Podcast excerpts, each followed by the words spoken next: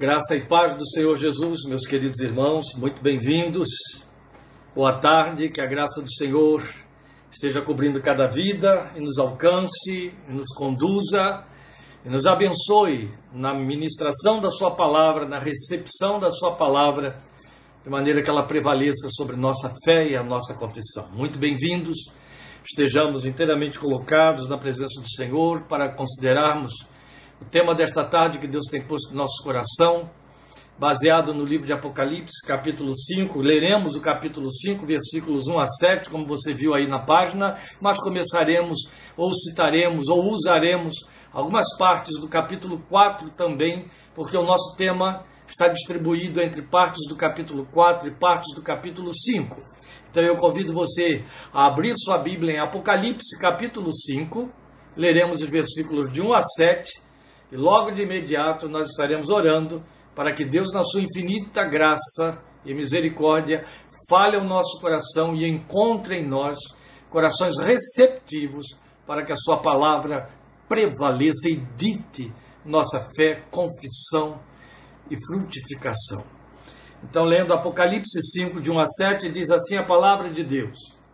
Então vi na mão direita daquele que está sentado no trono um livro em forma de rolo, escrito de ambos os lados e selado com sete selos. Vi um anjo poderoso proclamando em alta voz: Quem é digno de romper os selos e de abrir o livro? Mas não havia ninguém, nem no céu, nem na terra, nem debaixo da terra, que pudesse abrir o livro ou sequer olhar para ele. Eu chorava muito porque não se encontrou ninguém que fosse digno de abrir o livro e de olhar para ele. Então um dos anciãos me disse: Não chore. Eis que o leão da tribo de Judá, a raiz de Davi, venceu para abrir o livro e os seus sete selos. Depois vi um cordeiro que parecia ter estado morto em pé no centro do trono, cercado pelos quatro seres viventes e pelos anciãos. Ele tinha sete chifres e sete olhos, que são os sete Espíritos de Deus enviados a toda a terra. Ele se aproximou e recebeu o livro da mão direita daquele que estava sentado no trono. Eu vou parar a leitura por aqui, porque os detalhes que virão estarão fora desses sete primeiros versículos que servem de introdução ao nosso tema. Cânticos da eternidade. Este é o nosso tema. E é justamente os cânticos da eternidade registrados por João nesta visão que ele teve, que forma o livro do Apocalipse, já no capítulo 4 e no capítulo 7, e será que vão formar os, o texto do nosso tema e da nossa mensagem. Então, orando ao Senhor para que por sua graça fale ao nosso coração. Bendito Pai, Louvor, glória, honra e adoração sejam ao teu santo nome. Tu és digno de todo poder, como estivemos ouvindo Bomilcar cantar. E rogamos que na tua misericórdia infinita este teu poder se manifeste sobre nós, abrindo os nossos olhos, nosso entendimento, a sensibilidade do nosso coração.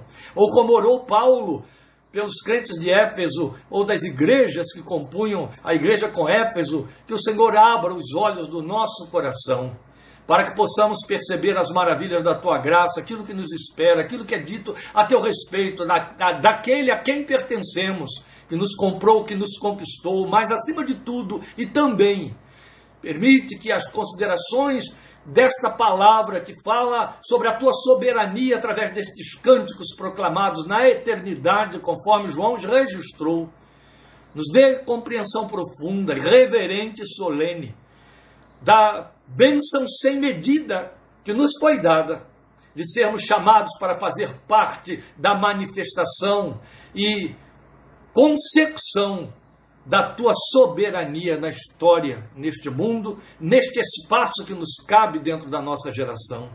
E que o teu temor e a, tua, e a gratidão que o teu Espírito pode gerar dentro de nós tomem posse de nossa vida, de nossos afetos e se voltem para ti para o louvor da tua santa glória. Pelo nome bendito de Jesus, oramos, rogando que a tua bênção nos alcance à medida em que a tua palavra vai sendo falada aos nossos corações. Alcance a nós desde aqui até os extremos da terra, onde esta palavra puder ser ouvida, por Jesus Cristo, Senhor eterno, e para o louvor de tua glória. Amém e amém. Amém, meus amados irmãos, você tem aí a leitura do texto que fizemos, e esse é o nosso tema, Cânticos da Eternidade. Desejo que você participe e se dê conta que o Espírito de Deus desperte o seu entendimento para você perceber o que da sua parte nos é dado saber, muito especialmente quanto à nossa participação nessa proclamação. O que lemos aqui, no capítulo 5 de Apocalipse, nesses sete primeiros versículos, foi um momento de transe assistido por João no céu. Quero já adiantar, para evitar problemas, especialmente para os que têm muita dificuldade, quase todos têm, quem não tem, de abordar e de passear por dentro do livro do Apocalipse, e quem não tem, cuidado com esse que não tem, e ao que acha que não tem dificuldade. Quando se trata de Apocalipse, vocês têm me ouvido falar isso, começamos quinta-feira passada, mas é preciso que a gente entenda que esse é um livro de símbolos, é um livro significativo que conta toda a história da igreja até os dias que nos alcançam e os dias que virão, para alcançar outra geração que porventura nos suceda até que volte Jesus. Ou seja, alcança toda a história da igreja até que Jesus volte. E eu não vou entrar nessas particularidades, que não é isso o nosso propósito hoje. Eu quero apenas que você entenda que quando João tem essa visão no céu, isso não quer dizer que isso foi acontecer lá na frente ou vai acontecer lá na frente. Não, João está tendo uma visão que tem nome de eternidade. E o que temos de belo, de extraordinário aqui, é porque isso serve de introdução ao nosso tema, porque o nosso tema vai mostrar os cânticos que cantam esta verdade, da qual poucos nós cristãos de todas as épocas queremos nos aperceber por medo. Porque, na verdade, o que é proclamado aqui, o que esses cânticos proclamam, é a soberania de Deus.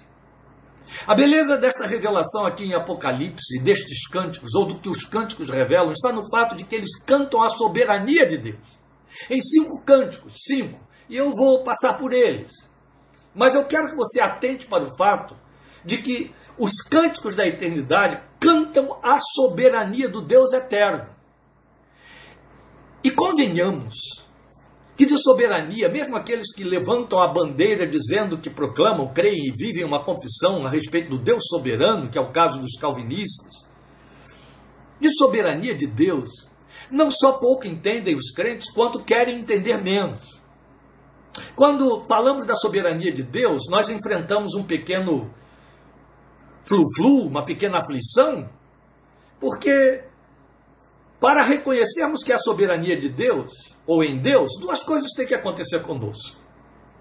Abrir mão total e completa da nossa vontade, do nosso poder de decisão, ó, vontade e poder de decisão, e do nosso controle, de nossa vida pessoal e até do nosso entorno. Aí a gente entra com mil argumentos de desculpas e etc., para todo, com todos eles encobrir o fato de que na sua soberania, Deus não cria uma história fatalista para nós do tipo, do tipo está determinado, não há nada que você possa mudar. Não, ele nos faz participantes da soberania, mas isso não afeta o exercício da soberania que é irretocável. Por soberania divina, nós estamos dizendo de algo que já está elaborado no coração de Deus e que ele faz acontecer. Mas nós somos os instrumentos, nós somos os atores pelos quais nós, como igreja, através dos quais isso vem acontecer. E os próprios homens na história, quer queiram, quer não queiram, rebeldes, desobedientes, sobre eles paira a ira de Deus, são expressões da Bíblia, também são atores para a realização desta soberania. É onde se embananam, se embaraçam muitos crentes que dizem confessar a soberania de Deus, mas quando ela se manifesta de forma contrária às suas expectativas, não, Deus não é soberano, Deus é soberano sim, mas nós temos que ter uma participação, nós temos que atuar, nós temos que tomar decisões. Balelas, são blefes, até blasfemos, porque na verdade estão apenas dizendo a soberania de Deus apontou numa direção que não me agradou quando se trata da história, especialmente no terreno da política. E aí há alguns que desistem, há alguns que blasfemam mesmo, há alguns que apostatam, há outros que ficam atrapalhados. E há outra realidade, independente de política, independente da história é, é, para além de nós, onde a soberania de Deus encontra esbarros na confissão do crente. Por exemplo, inventou-se entre nós há algumas décadas, Satanás inspirou alguns instrumentos com nomes aí de profetas, de pastores, de bispos e de apóstolos. Ele, ele inspirou alguns mestres a respeito dos quais Paulo falou para Timóteo, chamados falsos mestres, para inventar que foi dado ao crente um poder chamado fé, que é tão poderoso que tem controle sobre Deus. Eu costumo chamar isso, e outros também chamam de fé na fé. De maneira que a minha fé realiza tudo, a minha fé dobra Deus, a minha fé determina, a minha fé faz com que Deus tenha de cumprir. E se Deus não cumpre, eu tenho uma desculpa, a minha fé fracassou. Tudo isso é mentira, é engano, mas seduz, porque devolve ao homem poder de controle, devolve ao crente um controle sobre o próprio Deus que o controla. Mas só há um soberano. Nesses dois lados, lá e cá, o único soberano é o Deus eterno. Então só ele detém o controle. E glória a Deus, esta é outra coisa que nos ocorre. Quando nós de fato cremos e confessamos a soberania de Deus, nós descansamos nele. Nós alcançamos lugar de segurança. Nós não tentamos entender as coisas que não podemos controlar, simplesmente assumimos que elas estão fora do nosso controle, mas não saíram do controle de Deus. Não é só nós capitulamos, nós reconhecemos e cedemos a proclamações, e elas apocalípticas, que dão a ele títulos que nos levem a capitular diante da sua soberania.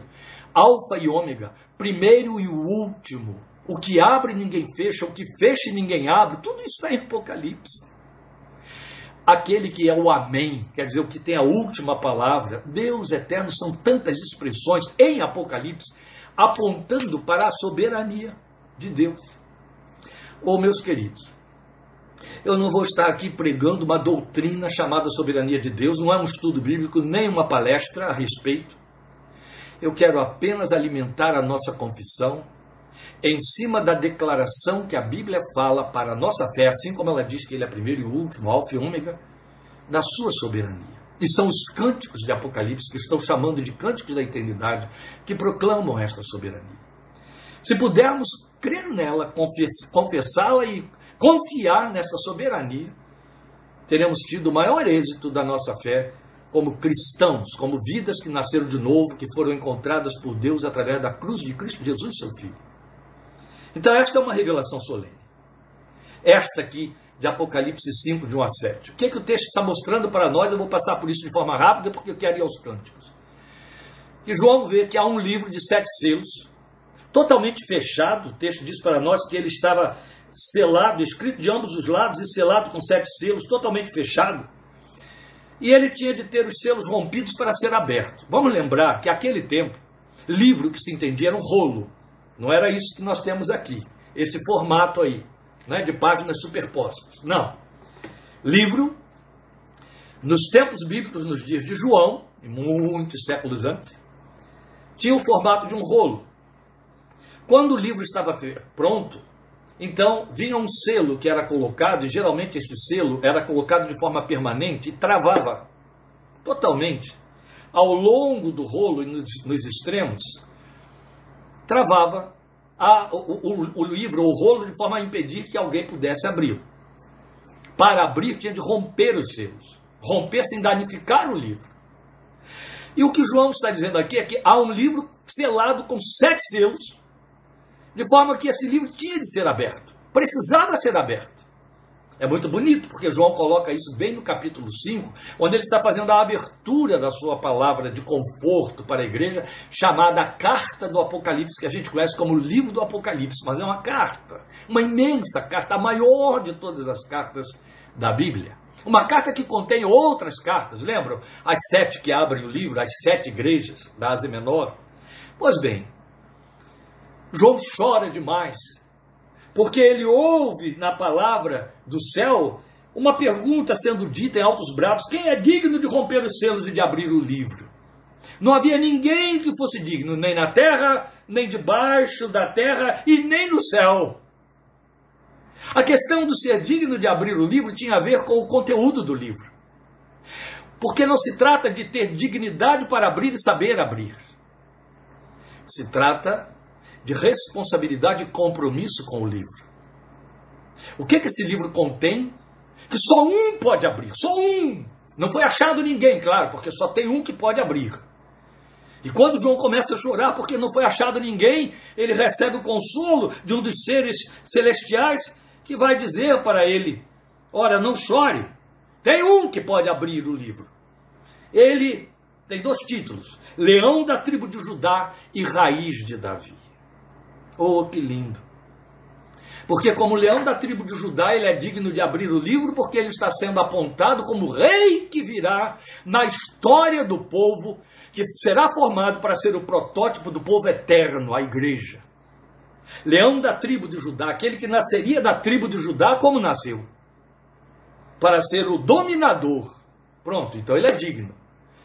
Depois ele é também conhecido como Raiz de Davi. Ora, Davi desponta aqui, daí depois também um outro título dele é o que tem a chave de Davi, como sendo o rei messiânico, o rei protótipo do Messias, o rei que vai lançar os alicerces da teocracia, do reino conduzido segundo os princípios de Deus. Ninguém se compara a Davi. Ele é a raiz, ele é a origem desse reino esse que pode abrir os, o livro dos seus sete selos, romper os sete selos e abrir o livro. Ou seja, o livro é o livro da história que pode ser conduzida começando nos dias da eternidade. Então, uma história que começa com a eternidade, porque ela tem o tamanho de Deus e passa por dentro da história física, visível, registrada, a história dos homens, e vai além. Só tem um digno de abrir, porque só ele pode conduzir.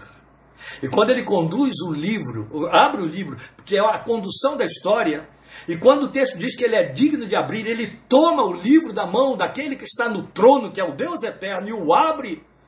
O que o texto está mostrando para nós é que o Senhor Jesus Cristo, esse que é visto aqui como leão da tribo de Judá, raiz de Davi, conduz a história, é responsável pela história. A história gira em função dele corre na direção dele. Esta é a razão, meus amados irmãos crentes em Cristo Jesus, cristãos evangélicos.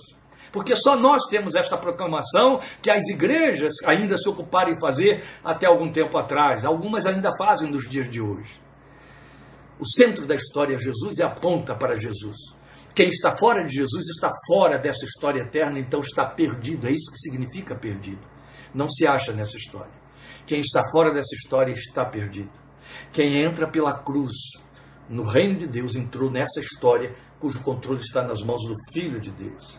Mas o fato dele ter controle sobre a história, e, o, e a, o, o, substantivo aqui é controle, e grave isso no seu coração. O fato de que Jesus possui o livro, abre o livro, desenrola o livro, significa que ele tem o controle da história. Ele tem o controle da história. O que, é que você conhece por história? Você conhece por história a história que se realiza diante dos seus olhos no cotidiano. Você conhece por história a história pregressa que está nos registros, nos anais da história, sobre os quais você leu, estudou, foi informado. Você conhece por história perspectivas históricas com respeito ao, aos diagnósticos que se pode fazer, ou prognósticos que se pode fazer a partir de um diagnóstico do comportamento da humanidade. E você conhece por história essa que tem as dezenas de anos nos quais você vive, pelos quais você viveu e ainda está vivendo, que tem as dezenas dos anos da sua vida, a sua história pessoal, com todo o entorno que ela abarca, ou seja, sua árvore genealógica, os que lhe precedem, os que estão com você, os que virão depois, seus descendentes. Você entende de história pessoal.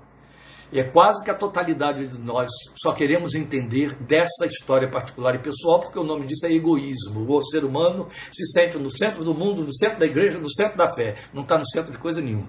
É Deus quem está. Mas é assim que a gente se comporta. Jesus é o único que tem o controle da história. E aí isso inclui, quer dizer, que ele tem o controle da sua história pessoal. Aleluia. Então, o livro selado é a história da humanidade. Desde o princípio até o fim. Por princípio, estamos, volto a dizer, falando de eternidade. Este é o eixo da revelação que nós lemos aqui.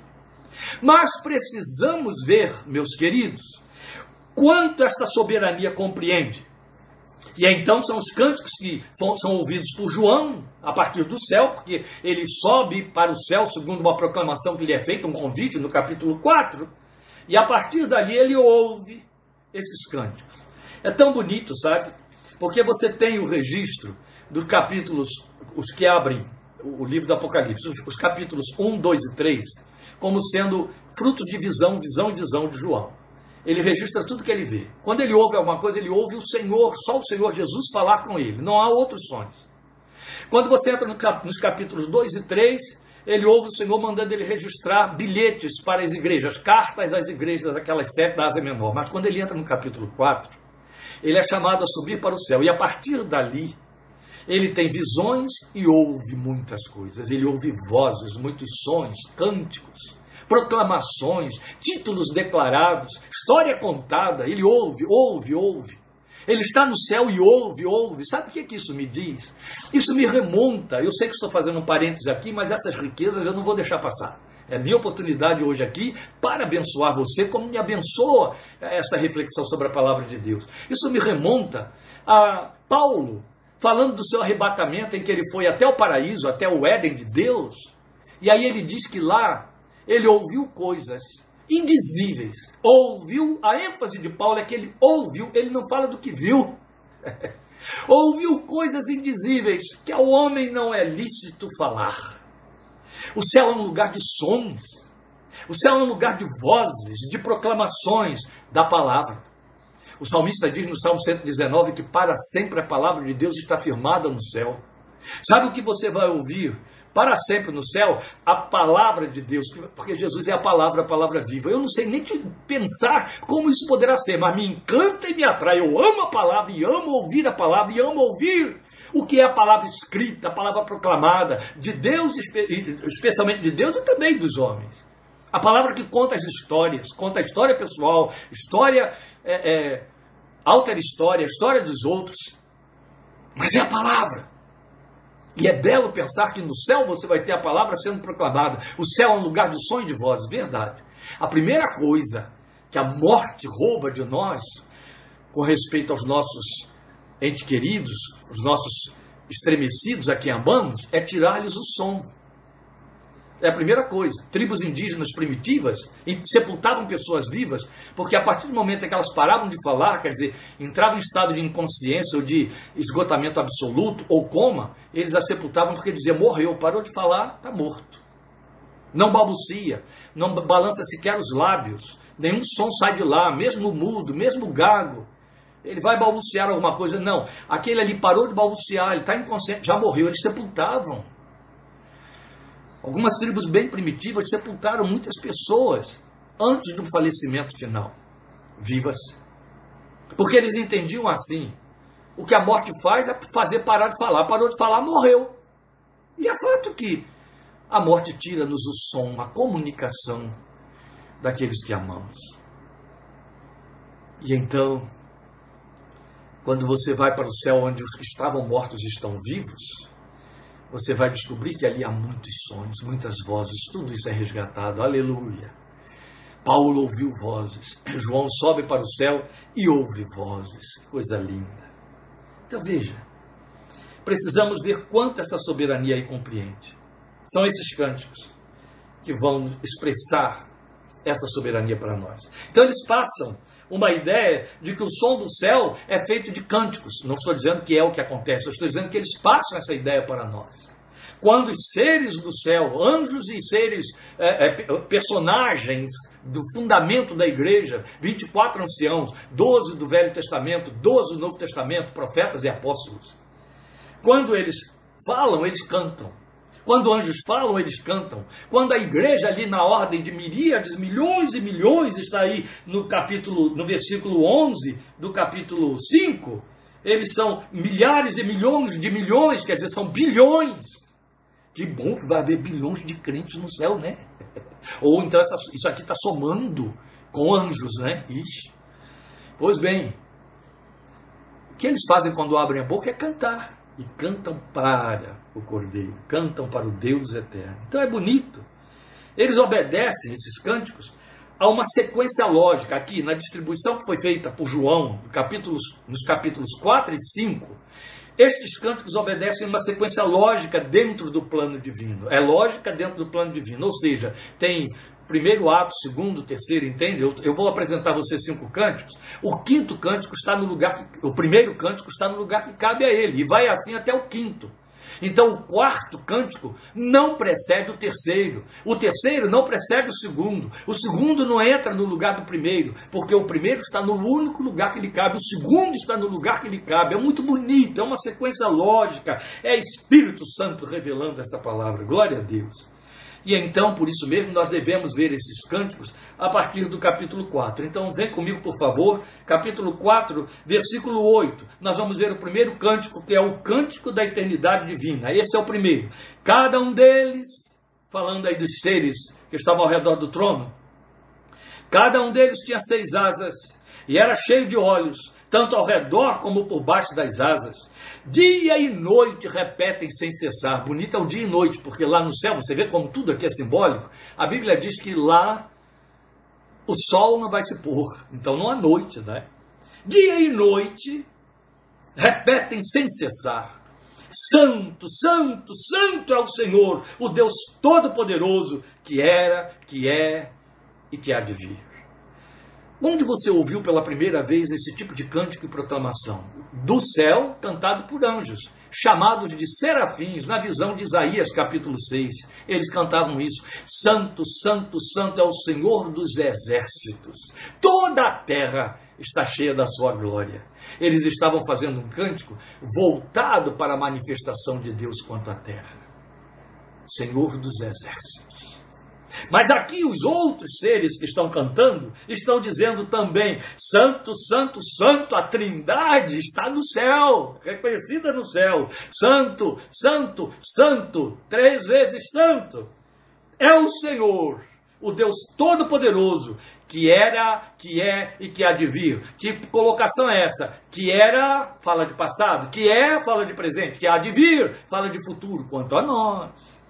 É lindo que está sendo cantado dentro do céu, onde o, que, o estado que, se, que está estabelecido é a eternidade. Então lá não tem passado, presente nem futuro.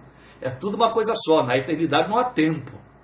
Passado, presente e futuro são coisas do tempo, são divisões do tempo. Não existe uma quarta é, situação. Pois bem, ainda assim eles cantam que ele é o que era, que é e que há de vir. Então, esta colocação aqui, o Senhor Todo-Poderoso, ele é todo poderoso no que diz respeito à história. Ou melhor, e também no que diz respeito à história. É uma manifestação quanto à história, porque a história é temporal. Se a história é temporal, ela tem passado, presente e futuro. Então ele é todo poderoso, como foi no passado. Ele é hoje todo poderoso e sabe o que vai acontecer no meu futuro, no seu futuro. Ele continuará sendo todo poderoso, o único poderoso, o todo poder. Bem, que cântico é esse? É o cântico da eternidade divina. E por que é importante que haja esse cântico? É o primeiro. Porque é a partir daí que tudo ocorre.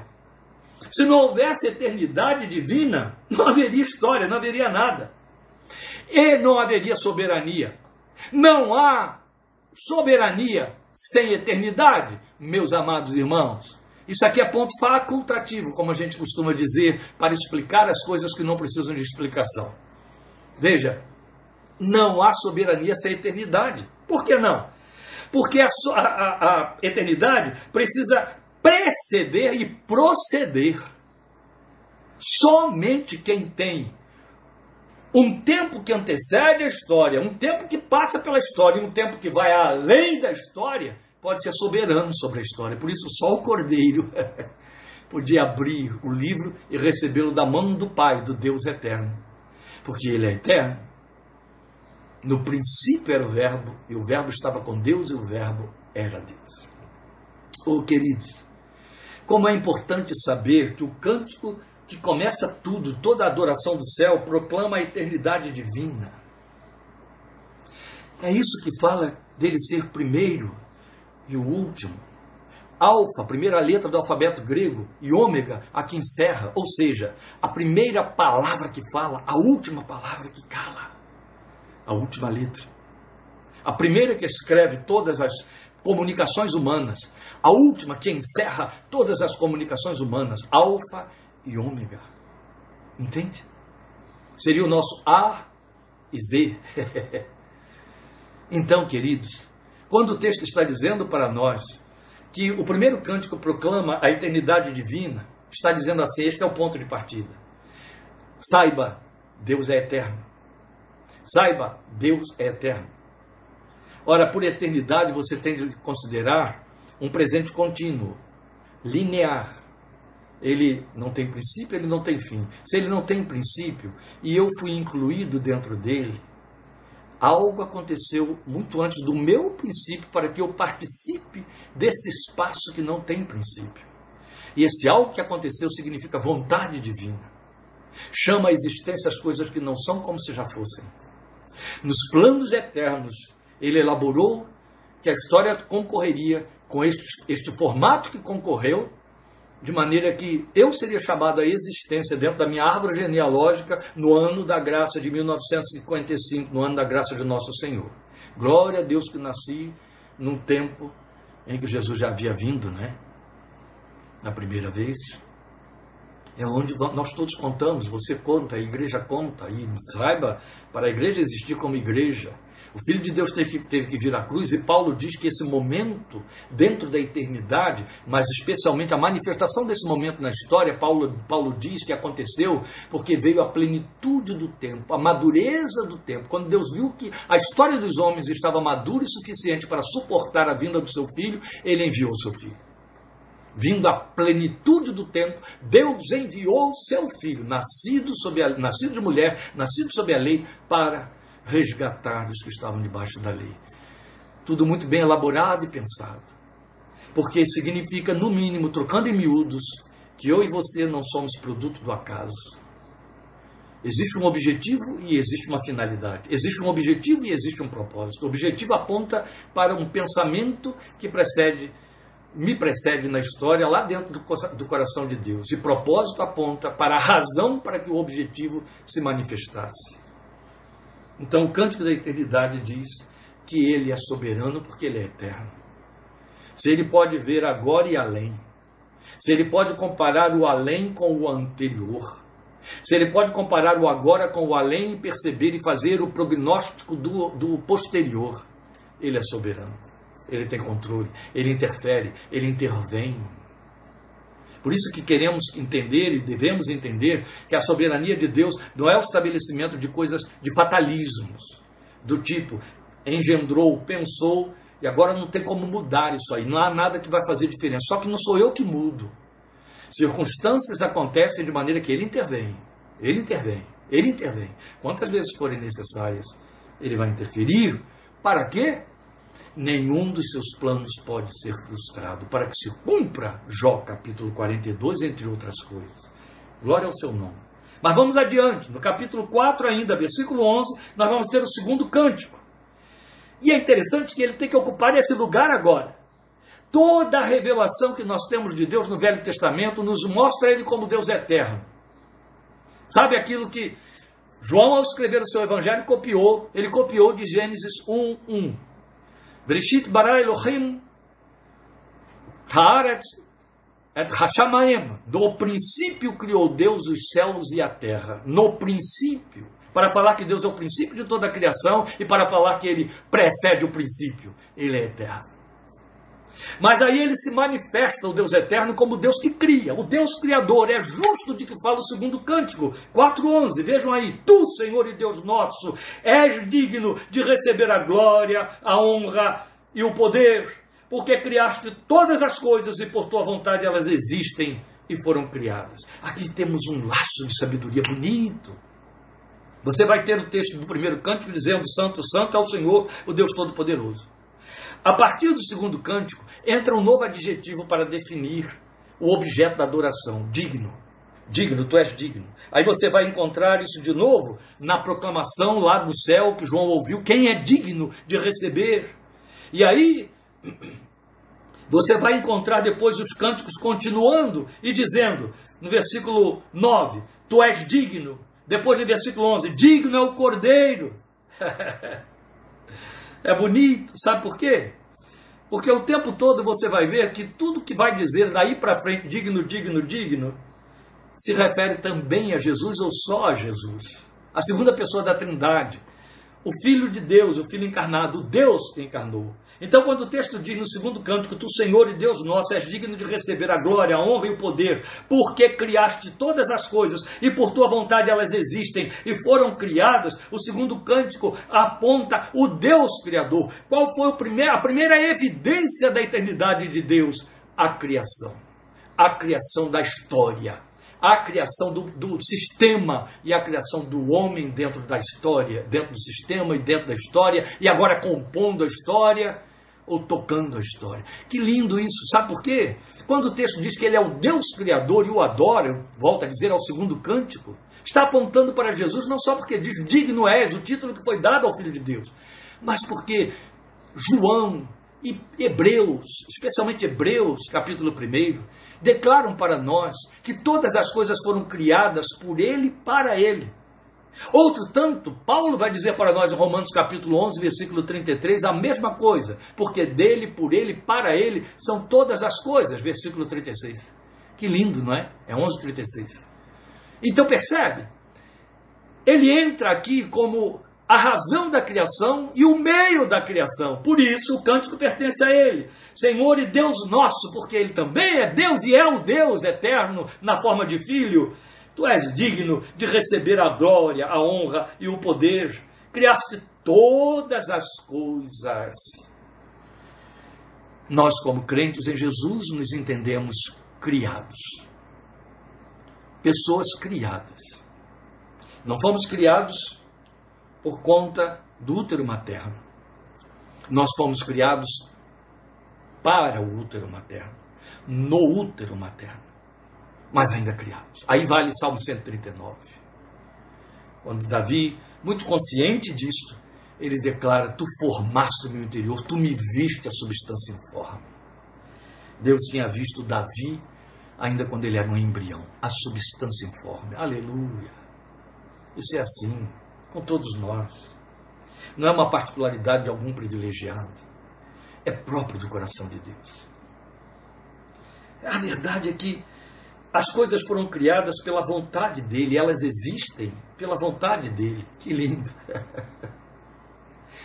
Você já se deu conta, não é? Que mesmo que você tenha sido surpreendida, mãe, por uma gravidez, quando nasce o fruto dessa gravidez que te surpreendeu, não estou falando então de gravidez planejada, mas aquela que pode não ter sido surpresa, mas aconteceu, você esperava, você desejava, só não estava programando. Então, de certa forma, é uma surpresa. Quando o objeto desta surpresa acontece, ele é a expressão do seu desejo, na é verdade. Dos pais também, outro tanto. É a expressão do desejo. Eu queria, ai, ai, é o meu desejo. Olha, faz, cumpre o desejo do meu coração. Sabe o que você está lendo aqui?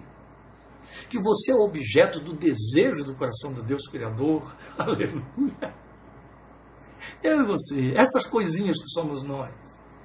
A gente se deprecia, a gente. E merecemos, e de fato tem lugar. Tem lugar. Que me desculpem os psicólogos, mas tem lugar. No entanto, isso não muda o fato de que somos objeto do desejo dele. Fomos queridos, fomos desejados. Fizemos parte do pacote da criação. Eu gosto de contar, já contei em algumas igrejas, dentro do contexto da minha pregação, que é o que cabe agora aqui, falando dessa criação de Deus, da vontade criadora do Deus soberano, da minha experiência de pai. Quando casamos, desejávamos muito nosso primeiro filho.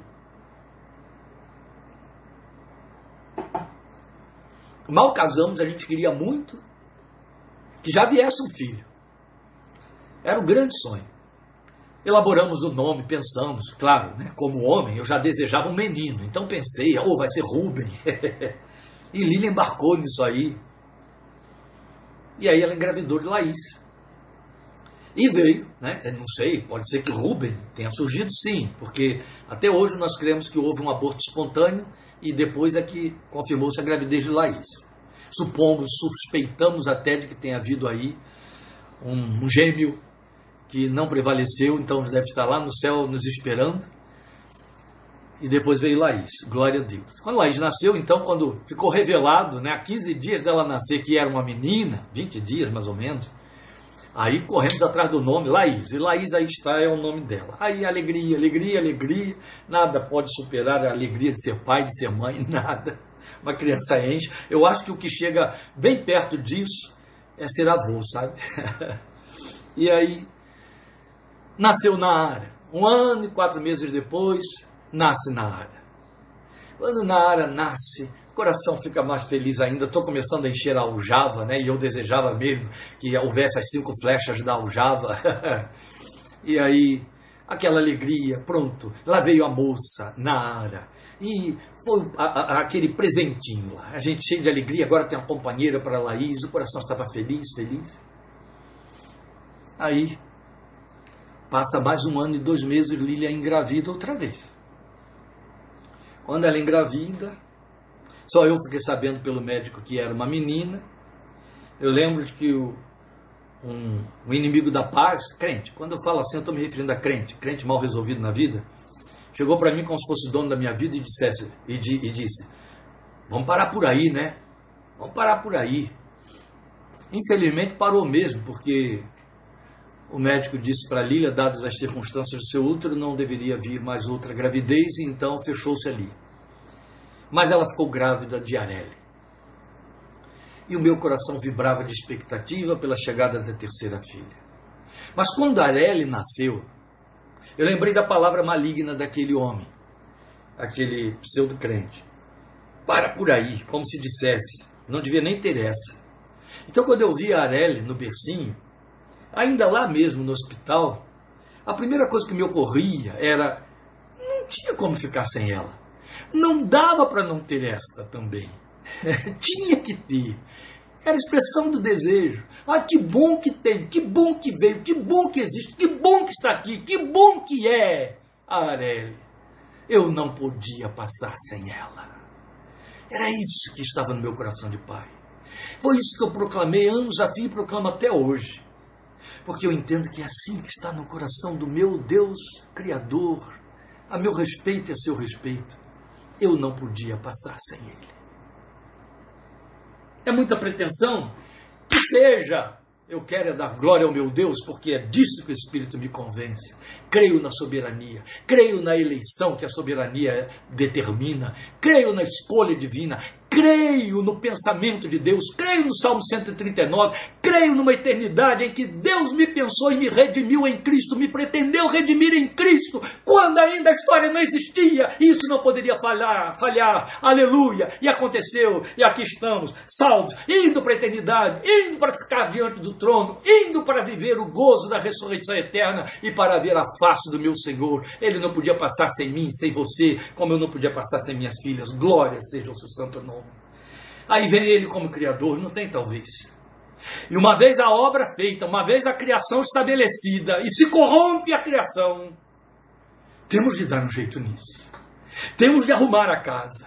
Temos de resolver esse problema. Temos de resgatar o que se estragou, o que está apodrecendo. Como vamos fazer? Cruz, sangue, morte. A divindade tem de morrer pela humanidade mortal para que a humanidade mortal tenha a eternidade do divino. Então veio o Calvário, vem a encarnação do Filho de Deus, tem de vir o Cordeiro, tem de ser puro, inocente, tem de viver a vida do homem sem falha, sem queda, tem de redimir a humanidade decaída na sua humanidade perfeita. Meu filho, você vai você vai nascer e vai redimi-los. E aí vem o terceiro cântico, o cântico do Cordeiro Resgatador. E aí a gente parte para o capítulo 5, versículos 9 a 10. Eles cantavam um cântico novo. Quem são eles que cantavam um cântico novo? Leia o versículo 8. Ao recebê-lo, quando ele recebeu o livro, os quatro seres viventes, os vinte e quatro anciãos, prostraram-se diante do cordeiro. Cada um deles tinha uma harpa e taças de ouro cheias de incenso, que são as orações dos santos, porque eles são homens redimidos e eles cantavam um cântico novo. Tu és digno de receber o livro, de abrir os seus selos. Foste morto, aqui está o cordeiro, com teu sangue compraste para Deus. Gente, compraste Kleber, Maria, Antônio, Luiz, José, Débora, compraste Marlene, compraste Cícera, compraste para Deus com teu sangue gente de toda tribo, língua, povo e nação. E se não bastasse, tu os constituíste reino e sacerdotes para o nosso Deus, e eles reinarão sobre a terra. Este é o propósito que tem de estar acontecendo agora.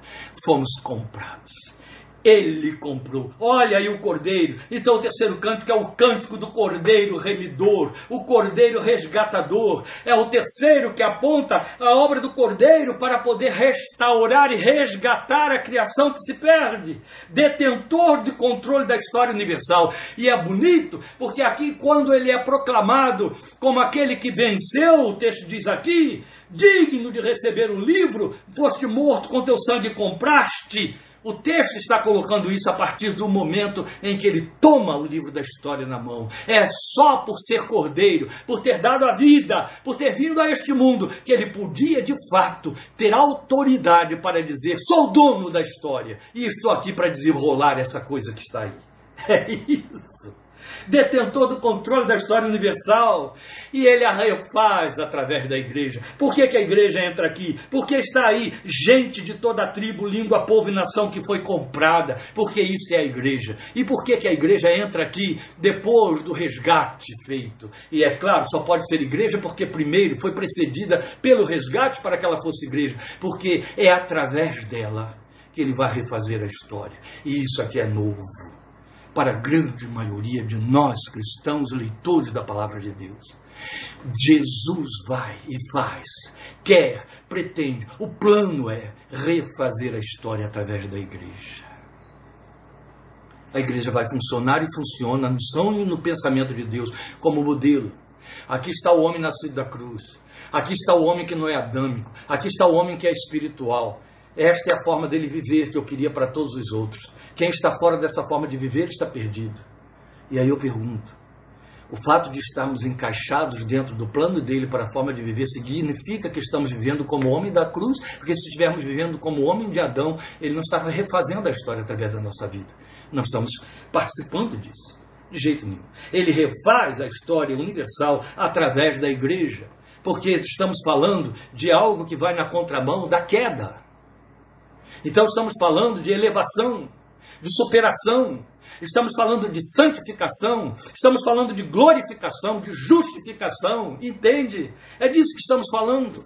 E que linguagem é essa? Ele está refazendo a história universal através da igreja. É a linguagem de Paulo em Efésios capítulo 1, versículo 10. Você já passeou por lá comigo quando estávamos estudando Efésios? Eu vou ler o texto para que então a gente possa dar reforço a ele. Mas o texto diz: fazer convergir em Cristo todas as coisas. Eu vou ler o do 9. Nos revelou o mistério da sua vontade, de acordo com o seu bom propósito. Qual era a intenção, o propósito que ele estabeleceu em Cristo? Isto é, de fazer convergir em Cristo todas as coisas, celestiais ou terrenas, na dispensação da plenitude dos tempos. Ou seja, na rolagem do tempo, passar a limpo todas as coisas. É isso que quer dizer fazer convergir em Cristo. Passar a limpo por dentro de Jesus todas as coisas. Como é que Deus quer passar a limpo por dentro de Jesus todas as coisas através do corpo de Jesus, que é a igreja, na rolagem do tempo? Aí o texto está sendo claro para nós. Que lindo! Ele faz isso através da igreja. Aqui estamos nós. É o que aponta o terceiro cântico de Apocalipse. Quero lembrar isso a você. Foi dito a nosso respeito e eu espero encontrar aqui o texto em tempo hábil para não ocupar o seu tempo demais aí, mas é importante que a gente considere a proclamação da palavra de Deus na sua verdade, quando ela diz para nós que Deus, na sua infinita graça e misericórdia, nos salvou, justificou e aos que justificou também glorificou. Bendito é o seu nome. Romanos, capítulo 8, versículo 30 e aos que predestinou, também chamou, aos que chamou, também justificou, aos que justificou, também glorificou. Esta foi a preparação de Deus para reescrever a história dos homens usando a igreja como modelo, para dizer: vem para cá, vem para cá você que está caído, está perdido, para viver como eles vivem. Ainda esta semana, estava conversando com uma amada irmã sobrinha de uma irmã veterana que partiu para o Senhor segunda-feira passada, com 97 anos, mas estava lúcida, ativa, mas a morte a encontrou. E eu estava dizendo para sua sobrinha, com muita verdade, um texto que eu só proclamei num funeral diante da cabeceira de uma cristã do nosso entorno que partiu para o Senhor e que eu reservo só para pessoas muito especiais da fé. E eu disse a ela: esse é o texto que eu teria reservado para sua tia, se eu estivesse fazendo o funeral dela, como eu estaria pregando no próximo aniversário dela, segundo seu desejo e convite. O texto da profecia de Balaão, que foi contratado para amaldiçoar Israel, mas não conseguia e chegou ao ponto de dizer ao seu contratador: Como eu posso amaldiçoar aquilo que Deus abençoou? E ele insiste, insiste: Não, amaldiçoa esse povo, amaldiçoa, supersticioso. Ele entendia que se Balaão amaldiçoasse o povo de Israel, ele venceria o povo de Israel. Então, quando Balaão vê todo aquele povo, aquela multidão espalhada pela planície, ele olha e vai proclamar a sua maldição, e o que sai é: que eu morra a morte dos justos e seja o meu fim como o seu. Ele estava se referindo ao povo de Deus como sendo justo, que tem uma morte que ele invejava, que ele gostaria que fosse semelhante. E ele queria terminar os seus dias como o povo de Deus termina os seus dias. Que eu morra a morte dos justos e seja o meu fim como seu. É ruim para quem fica despedir-se de um cristão, mas nada se compara à morte de um cristão. É o fenômeno mais glorioso e mais extraordinário é tomar, é, é tomar posse da vida elaborada, é voltar para o, léu, para o céu, é aquilo que foi pensado nos dias da eternidade, é se revestir do novo corpo, da nova casa, como Paulo falou, é contemplar o rosto do amado da nossa alma. Aqui estamos nós. Então é como se ele dissesse: olha para a igreja, olha para o meu povo, o reino que está manifesto aí entre vocês. Parte para, passe para este reino. Venha viver como eles vivem, para que você possa ter o fim deles, morrer a morte que eles também terão. Entende? Você faz parte disso. Você foi incluído dentro desta soberania para dar consecução à história segundo o plano de Deus. Louvado seja seu santo nome, glória ao seu nome, glória a Deus pela participação que temos nisso, porque nos tornou partícipes disso. Não foi privilégio nosso no sentido de que nós decidimos isso. Misericórdia, ele pensou, o soberano pensou por nós e a nosso favor. Bendito é o seu nome. Depois você vai ter no capítulo 5, versículo 12, o cântico da vitória do Cordeiro, soberano na história. O que é que eles vão dizer aí? Olha, agora você vai ter uma multidão, o texto diz, muitos anjos, milhares de milhares e milhões de milhões. Eles rodeavam o trono, bem como os seres viventes, os anciãos, a igreja aí representava, representada, e cantavam em alta voz o quarto cântico. O que, é que ele dizia? Digno é o cordeiro que foi morto de receber poder, riqueza, sabedoria, força, honra, glória e louvor. Você vai perceber que desde a visão de João, no início do capítulo 5, ele vê o cordeiro como tendo sido morto e agora estava de pé, estava vivo. Eles vão dizer o tempo todo: Este é o cordeiro que foi morto. Isso vai estar sendo proclamado pela eternidade, aos nossos olhos e aos nossos ouvidos sempre. Será a nossa adoração, o nosso gozo, nosso triunfo na sua morte e na sua vitória sobre a morte. Digno é o cordeiro que foi morto de receber poder, riqueza, sabedoria, força, honra, glória e louvor. Porque ele venceu porque ele podia segurar a história e ele vai vencer na história. Então isso fala da consumação da vitória da, da, do soberano, a vitória do cordeiro soberano na história. Ele venceu. O texto mostra que ele venceu. Ele venceu como soberano e o condutor da história. Pode conduzir a história porque venceu, não foi um fracasso. O túmulo ficou vazio, ressuscitou, andou 40 dias entre aqueles que saíram seus provando o poder da sua ressurreição e divindade. Subiu ao diante dos olhos de todos eles para o lugar de onde veio, para mostrar: vence. E aí a Bíblia diz que Deus o exaltou soberanamente, lhe deu um nome acima de todo nome e o colocou sentado à direita da majestade nas alturas. Glória a Deus. É o quarto, quarto cântico. Ele proclama a vitória do arquiteto da história como cordeiro. Ainda como cordeiro. Ele será sempre vencedor como cordeiro, entende? Você percebe como toda a eternidade está ligada a esse fato histórico, a morte de Jesus na cruz. Como a minha vida, a sua vida, a nossa história pessoal, nossa vida eterna, nossa esperança, nossa espiritualidade, tudo, tudo depende da morte de Jesus na cruz. Não há evangelho sem cruz. Não há história de Deus com os homens sem cruz. Não há chegar-se a Deus sem a cruz. Não há, não há. Sem a obra de Jesus, não há. Ninguém pode chegar lá através de rituais, méritos e méritos de terceiros, intercessão de terceiros ou o que for, a não ser a cruz, a não ser indo à cruz, a não ser pela cruz, pela obra do Filho de Deus na cruz. Anjos se somam aos atores dos fundamentos da igreja, os 24 anciãos, para o adorar. É isso. Porque se convergir todas as coisas em Cristo, o passar a limpo, está intrinsecamente ligado à sua obra redentiva, renovadora do homem recriado na cruz. Glória ao seu nome. E aí vem o último cântico, e tem que ser o último mesmo, porque o nosso tempo está se esgotando. Que é o quinto cântico, o cântico da consumação da vitória da soberania divina, no versículo 13. Depois ouvi todas as criaturas. Percebe? Os atores foram dilatados para incluir tudo. Agora não são só os 24 anciãos e os bilhões de anjos, mas todas as criaturas existentes no céu, na terra, debaixo da terra e no mar. Tudo que neles há, que diziam, àquele que está sentado no trono e ao Cordeiro, sejam o louvor, a honra, a glória e o poder para todos sempre. Por isso tínhamos escolhido na preparação deste momento de culto, a música do Bomilcar.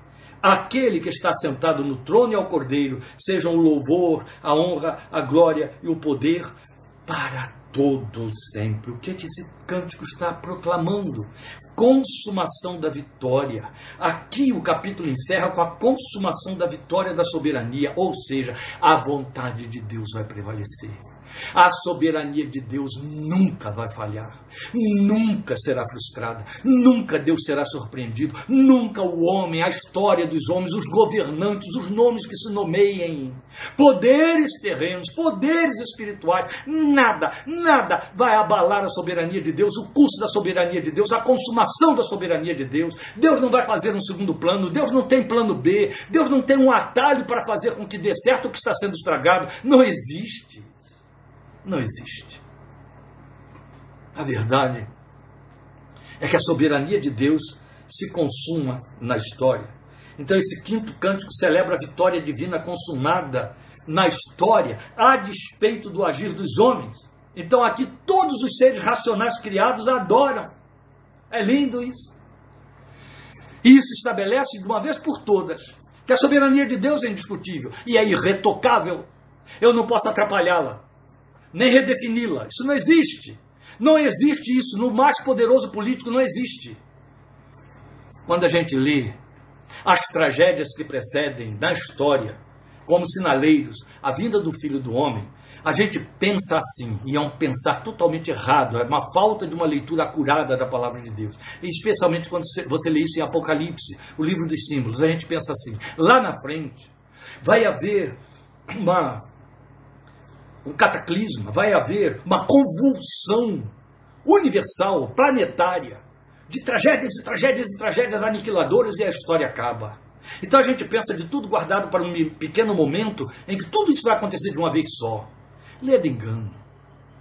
Na verdade, nem mesmo é Deus quem vai dizer, porque a impressão que fica é que Deus vai determinar assim: agora terremotos arrebentem com a terra, agora vem o tufões, agora vem a peste mate um quarto da humanidade, agora vem a fome mate um quarto da humanidade, agora explodam guerras em todos os lugares, de maneira que ninguém consiga respirar, inclusive por conta da toxicidade da pólvora. Não.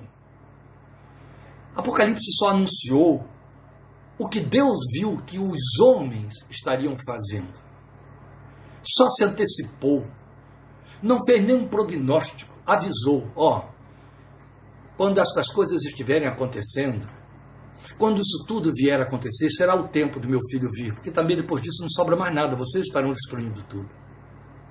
Quando você vê que nós estamos sendo os atores que fazem acontecer os sinais da sua vinda, Somos nós que, por conta do efeito estufa, toda essa desgraça que o nosso modernismo, as riquezas das nações, entupindo os ares com sua toxicidade, produziu a criminalidade devastadora, as guerras devastadoras, as pestes, AIDS, aqui agora há poucos dias a Covid, há 100 anos atrás a, a, a febre espanhola, há 500 anos a peste negra, a peste bubônica, que dizimavam milhões, todas as vezes, sempre elas vêm dizimando milhões.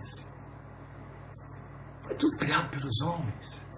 Foi tudo produto da ação humana no planeta. É a ação humana que está preparando os abalos sísmicos sem precedentes, fragilizando o planeta. O Senhor sabia para onde nos levaria a nossa decadência pela queda. É triste quando a igreja concorre favorecendo isso, não vai na contramão, entende? É muito triste. Na verdade, ele não estava dizendo eu vou fazer, ele estava dizendo eu estou avisando que vocês vão fazer e vai acontecer. Quando estiver acontecendo, saiba, eu vou ter que vir porque a bagunça será de tal ordem que vocês não terão mais como sobreviver aí. Tem que acabar essa história, tem que refazer a história. Soberania, está tudo planejado. E eles estão cantando aqui que ele venceu. Aquele que está sentado no trono, ao Cordeiro, louvor, honra, glória e poder para todos sempre, porque ele venceu. A sua soberania consumou-se. Ninguém pode retocá-la, mudá-la. Não pode. E nem na minha história pessoal eu posso, nem você na sua história pessoal. Não há oração que modifique isso.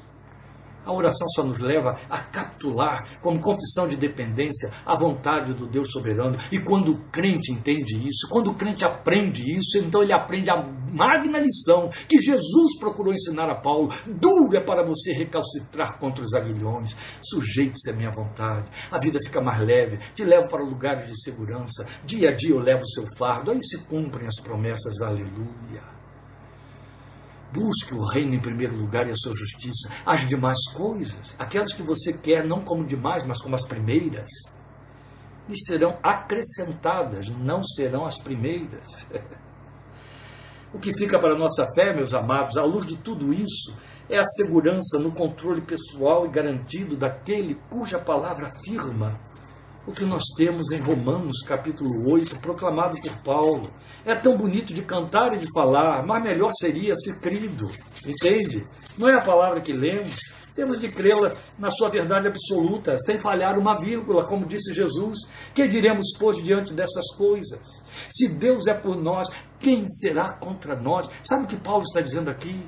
E ele vai começar a falar disso no capítulo 9, depois no 10, no 11 de Romanos. Ele está só fazendo aqui um preâmbulo. O que ele está dizendo é: a soberania de Deus corre na sua direção, crente.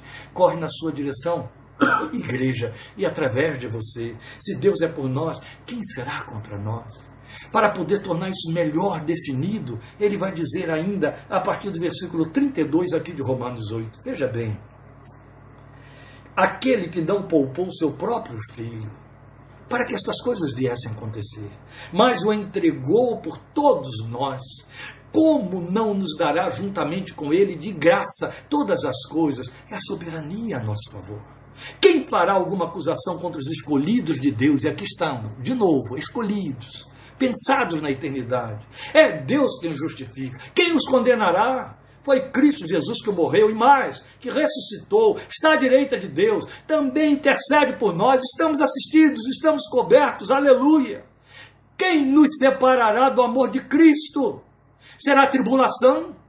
Isso tudo conta angústia, perseguição, fome, nudez, perigo, espada. Isso está dentro da economia de Deus, na sua soberania a nosso favor, dentro do pacote que Ele pensou para nós. Ele é a garantia, Ele é a segurança, as regras estão em Suas santas mãos. Isso é ser Deus soberano. Como está escrito, por amor de Ti enfrentamos a morte todos os dias. Somos considerados como ovelhas destinadas ao matadouro, mas em todas estas coisas, em cada uma delas, no pacote todo, somos mais que vencedores. Quais coisas?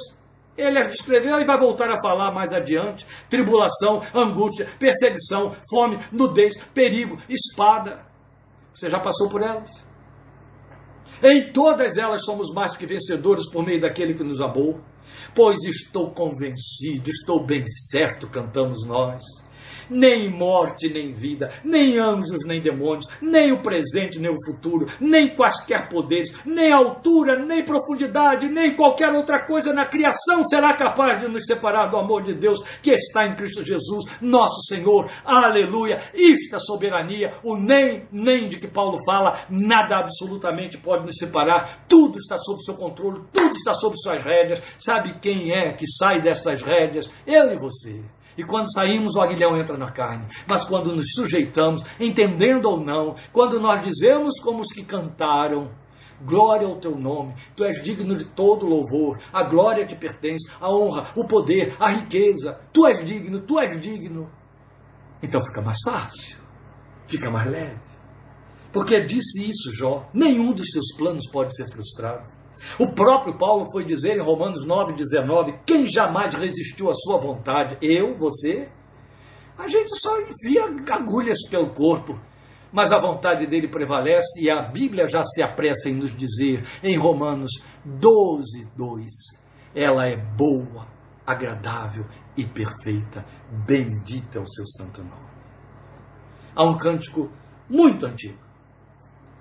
Ana Maria Elisete provavelmente João Alberto, pastor Novaes, devem lembrar dele aí. Tua vontade seja feita e nada mais. Tua vontade seja feita e nada mais. Tua vontade seja feita e nada mais. Minha alma diz amém. Amém. Não vou continuar. Mas a estrofe seguinte já começa dizendo assim: Mesmo que dores eu tenha que enfrentar. Hum, vamos parar por aí. Deus te abençoe, te fortaleça e te guarde. Glória seja ao Deus que é soberano sobre todas as coisas. Eu quero te lembrar que não teremos nossa transmissão nessa quinta-feira, porque eu viajo e onde eu vou estar realmente não haverá sinal para eu transmitir. E domingo que vem Grave isso, nossa live será às 10 da manhã, não tem outro horário porque temos uma cantata para participar, já estamos no período do Natal. Domingo que vem, 10 da manhã. O Senhor te abençoe, o Senhor te guarde, o Senhor te fortaleça a vida, receba a minha gratidão por sua participação e companhia, esteja orando por nós, pela nossa saúde ao longo desta semana e saúde da nossa casa. O Senhor te abençoe e te guarde, o Senhor faça resplandecer o seu rosto sobre ti, o Senhor levante o seu rosto sobre ti e tenha misericórdia de ti, o Senhor sobre ti levante o seu rosto e te dê paz. Deus te abençoe. Muito obrigado. Em nome de Jesus. Forte abraço. Amém.